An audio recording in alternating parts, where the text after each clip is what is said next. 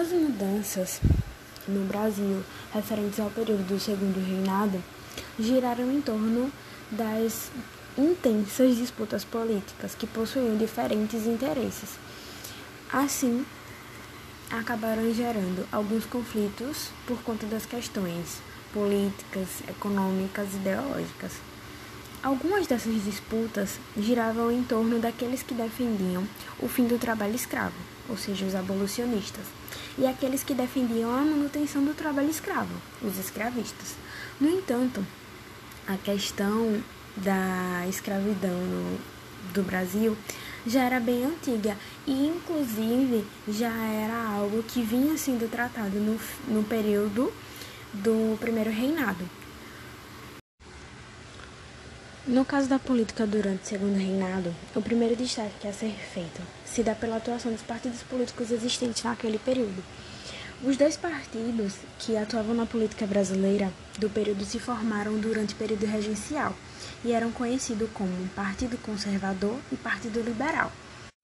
A disputa pelo poder, realizada por conservadores e liberais, era extremamente intensa e tinha alguns impactos negativos na política brasileira, porque eles geravam muita instabilidade e alguns conflitos de interesse. A saída encontrada pelo imperador foi promover uma política de revezamento, em que consistia que os conservadores e os liberais se, se alterassem na liderança de gabinetes ministeriais. E isso acabou reduzindo um pouco os conflitos que existiam naquele período acerca desse assunto. Ambos os partidos tinham algumas diferenças e posições ideológicas em relação às classes que eles apoiavam. Os conservadores eram partidos de uma grande centralização de poder nas mãos do imperador, enquanto os liberais defendiam a maior autonomia dos locais, por exemplo, das províncias. Os liberais defendiam a, que as províncias fossem mais autônomas em relação aos conservadores, que preferiam que a centralização do poder ficasse realmente nas mãos do imperador. E aí, nesse sentido, as historiadoras Lilia e Heloísa falam que os conservadores sustentavam-se na, abre aspas, aliança da burocracia com grandes comércios e grandes lavouras de exportação, fecha aspas, e os liberais em, abre aspas, profissionais liberais urbanos unidos à agricultura do mercado interno. Fecha aspas. E assim, a destruição do poder durante o segundo reinado acontecia de forma em que o imperador tivesse ambos os poderes na política. O imperador representava pessoalmente o poder moderador, que estava à frente do poder executivo, e assim, no executivo, ele também constava o Conselho de Estado, no caso do legislativo e acabava se destacando os cargos de senador e deputado. Por fim, na política brasileira, e um fato importante ao destaque a ser mencionado é que ficou conhecido como um parlamentarismo às avessas. O Brasil funcionava como uma monarquia parlamentarista, na qual o imperador interferia na política sempre que fosse necessário, para poder garantir é, os seus interesses, obviamente. E assim, se fosse eleito um primeiro-ministro que não lhe agradasse, ele podia, tipo, simplesmente derrubar ele do poder. E se a Câmara tomasse alguma, de, alguma medida que não agradasse, ela era dissolvida. Então, mesmo que o parlamentarismo girasse em torno do preconizasse né, as leis daquele período, as diretrizes daquele período de como ia ser estabelecidas as políticas, o poder moderador, ou seja, o poder do imperador, sempre era acima dessas diretrizes. Porque por mais que existissem os, o poder legislativo, o poder executivo, o imperador, ou seja, aquele poder moderador, sempre estava acima daquelas, determin, daquelas determinações. A economia no segundo reinado.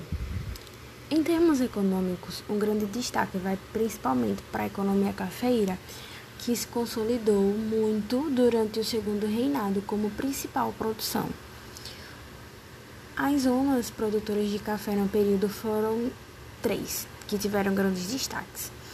É, na região entre Rio de Janeiro e São Paulo, mais conhecida como Vale do Paraíba, o Oeste Paulista, só na região do estado de São Paulo, e a Zona da Mata, localizada somente no, na região de Minas Gerais.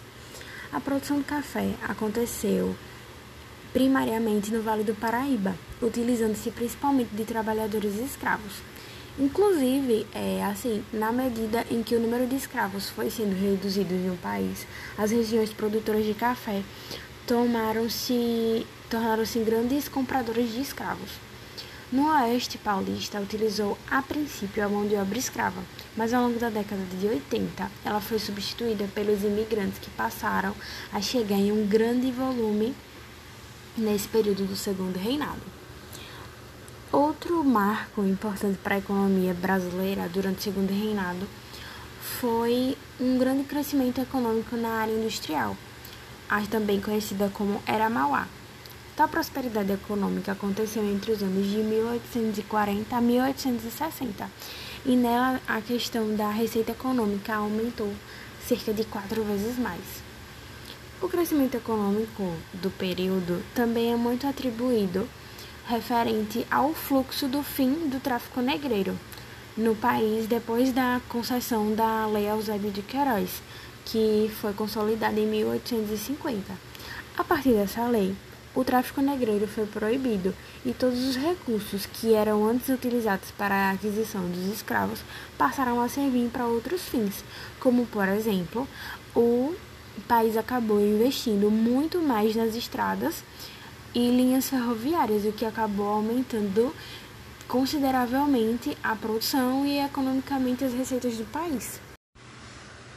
Citamos anteriormente um termo chamado Era Mauá, e o que era Era Mauá? Foi um período onde ações deliberadas a partir do Barão de Mauá, um conhecido político industriário brasileiro, que tinha como principal intuito acelerar o cenário industrial no país. Até porque o panorama socioeconômico nacional se apresentava da seguinte forma: a partir de concentração de interesses no campo, trabalho escravo e uma aristocracia que só investia em terras e, e na segurança própria.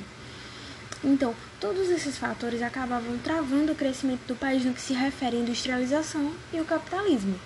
A preocupação com comércio e indústria era mínima, porque o interesse principal era continuar com o trabalho escravo, e isso acabava dificultando o desenvolvimento econômico.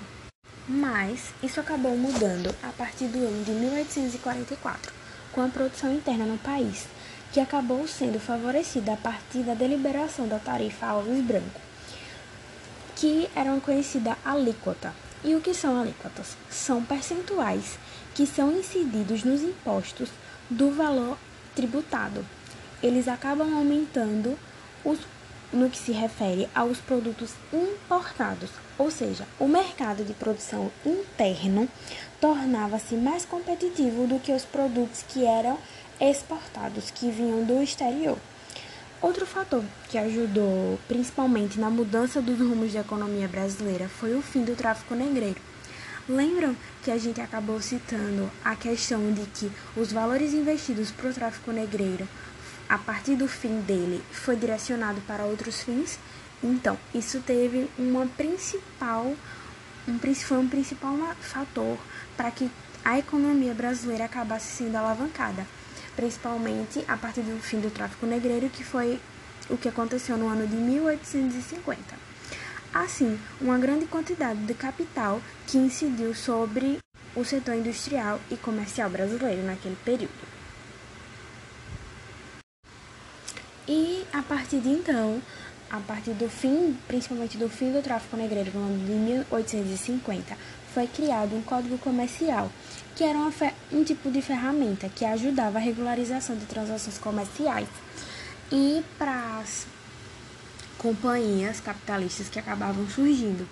Dessa forma, essa combinação de fatores favoreceu muito a economia brasileira e entre os anos de 1850 a 1889, diversas pequenas fábricas de muitos setores começaram a surgir o que acabou alavancando ainda mais a economia, a economia, o capitalismo, principalmente direcionado à área industrial. Entre as áreas econômicas que se desenvolveram, destacaram-se principalmente as que produziam couro, sabão papel e bens de consumo.